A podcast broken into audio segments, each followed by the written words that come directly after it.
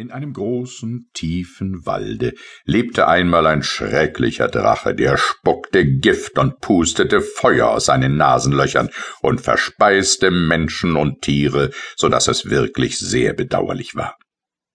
Drachen sind ja meist sehr unfreundliche Leute, die Gift spucken und Feuer pusten und Menschen und Tiere verspeisen, und so ist es kein Wunder, dass es auch dieser Drache tat, denn er hatte eben keine andere Erziehung, als eine Drachenerziehung genossen.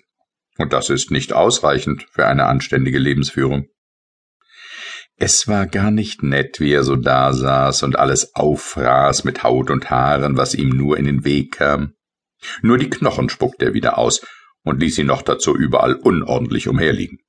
Es sah scheußlich aus, und alle waren sehr unzufrieden mit ihm.